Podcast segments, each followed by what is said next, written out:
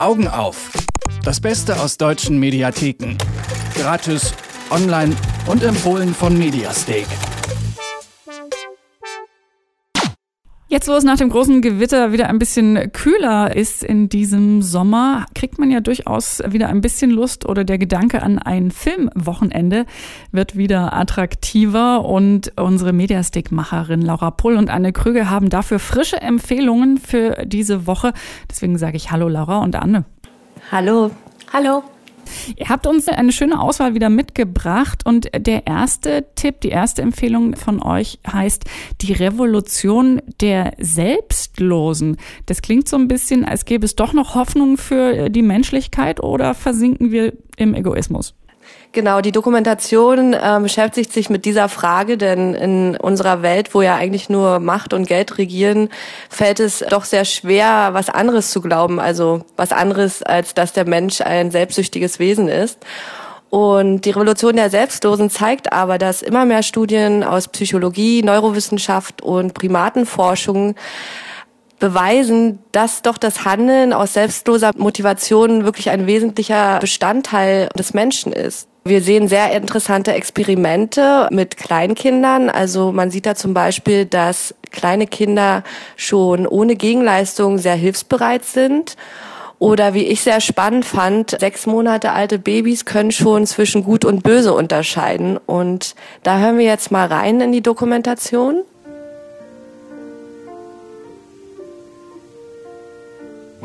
Betrachtet man ein Baby, denkt man, es weiß gar nichts. Sie sind so klein, unbeholfen und süß. Der Gedanke, sie seien zu moralischen Bewertungen in der Lage, kam mir unrealistisch und verrückt vor.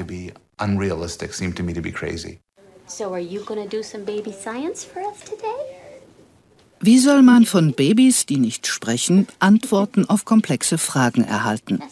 Karen Wynne hat eine Lösung gefunden. Puppentheater. Das waren jetzt Wissenschaftler von der Yale University und dieses Puppentheater läuft so ab, dass dem Kind ein Kuscheltier gezeigt wird, das versucht, eine Kiste zu öffnen, wo Spielzeug drin ist.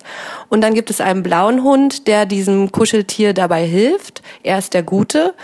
Und es gibt einen gelben Hund, der das Öffnen der Kiste verhindert, quasi der Böse. Und am Ende soll sich das Baby dann für einen Hund entscheiden. Und ja, vier von fünf Kindern entscheiden sich für den Guten. Das ist doch irgendwie ganz schön zu erfahren, dass uns das, ähm, dieser Sinn für Fairness und Gerechtigkeit eigentlich schon in die Wiege gelegt wird. Und trotzdem fragt man sich, wie es dann kommt, dass unsere Gesellschaft so von Egoismus und Ungerechtigkeit durchzogen ist. Und ja, darauf gibt die Dokumentation Antworten und beschäftigt sich noch mit anderen interessanten Fragen, wie zum Beispiel, ob man Selbstlosigkeit erlernen kann. Von den guten und bösen Plüschhunden und der Selbstlosigkeit geht's weiter zum, zur zweiten Empfehlung. Und da freue ich mich als äh, Jan Böhmermann Fangirl sehr drüber, dass ihr für dieses Wochenende oder für diese Woche ausgesucht habt, die letzte Ausgabe vom Neo Magazin Royal. Warum lohnt sich die unbedingt zu gucken? Es ist ja, wie gesagt, die letzte Folge vor der Sommerpause. Das Hashtag war auch letzte Stunde.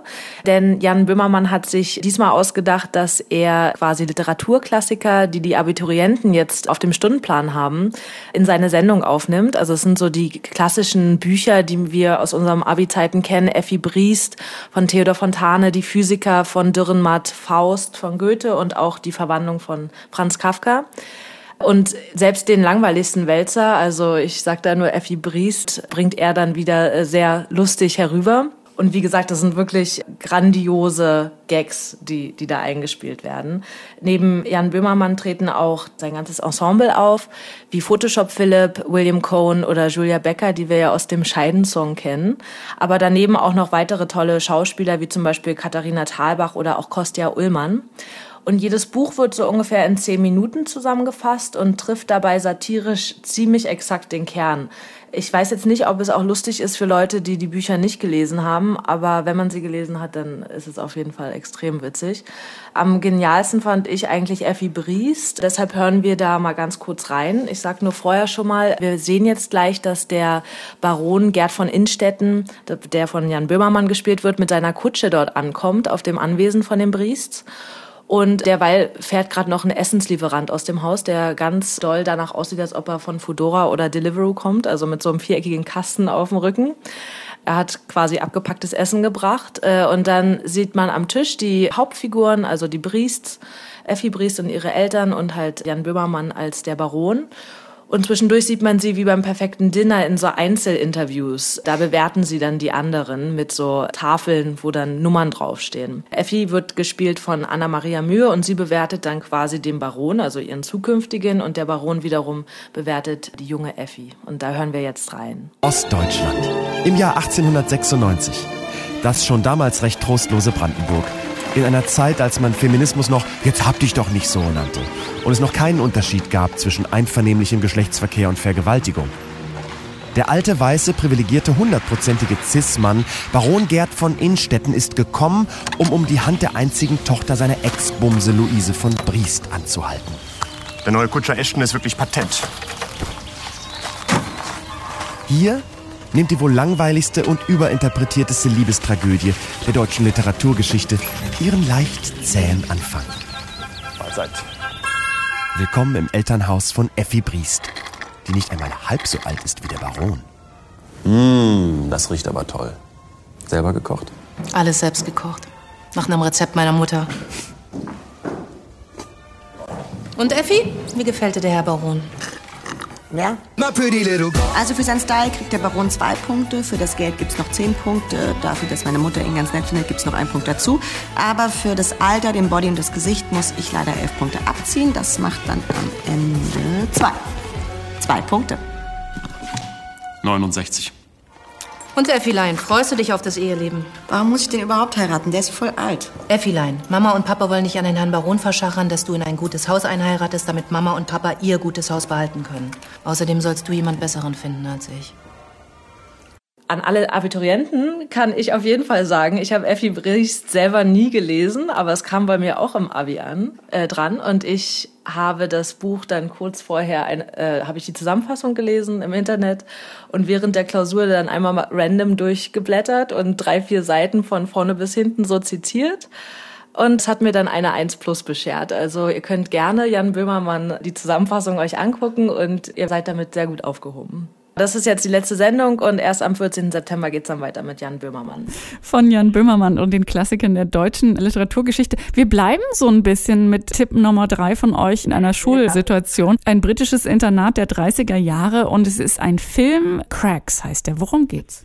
Ja, in dem Film Cracks geht es um die äh, faszinierende Miss G von der tollen Eva Green verkörpert und sie ist Lehrerin an der Privatschule für Mädchen und wie man das ja also kennt, an einem Mädcheninternat herrscht ein strenges Regime und Miss G möchte da ein bisschen durch ihre moderne Form der Erziehung eine andere Lehre etablieren. Also sie ermutigt ihre Schülerinnen dazu, sich frei zu äußern. Sie baut ein Turmspringteam in der Schule auf und weckt so den Sportgeist der Mädchen.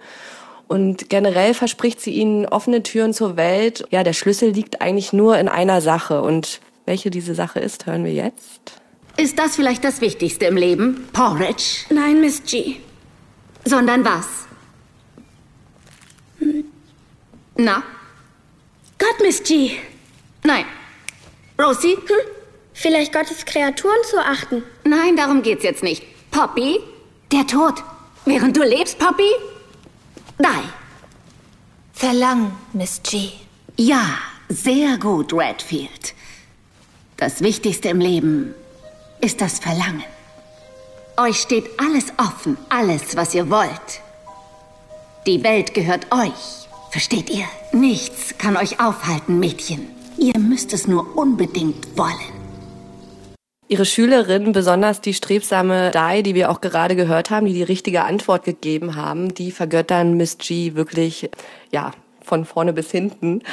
Doch dann kommt eine neue Schülerin in die Klasse, Fiamma. Und Fiamma ist eine adlige Spanierin, die sich nicht so an die Schulregeln hält und allein durch ihre wirklich atemberaubende Schönheit Unruhe in das Mädcheninternat bringt. Und so kommt es, dass auch Miss G irgendwann sehr großen Gefallen an Fiamma findet und dieses Verlangen, von dem sie eben sprach, wird dann zum Verhängnis für alle Beteiligten den Film fand ich besonders gut, vor allem von Eva Green, wie sie in ihrer Rolle Fürsorge, ähm, die Fürsorge für die Mädchen und gleichzeitig diesen Narzissmus ihrer Figur grandios verkörpert und auch ihre großen blauen Augen dabei ziehen einen wirklich richtig in den Bann. Auf jeden Fall eine sehr, sehr spannende Geschichte und ganz, ganz tolle Schauspielerin, da habt ihr absolut recht. Vielen herzlichen Dank für euch fürs Raussuchen und Empfehlen. Augen auf. Das Beste aus deutschen Mediatheken. Gratis, online und jede Woche auf Detektor FM. Noch mehr Tipps gibt's jeden Tag auf mediastake.com.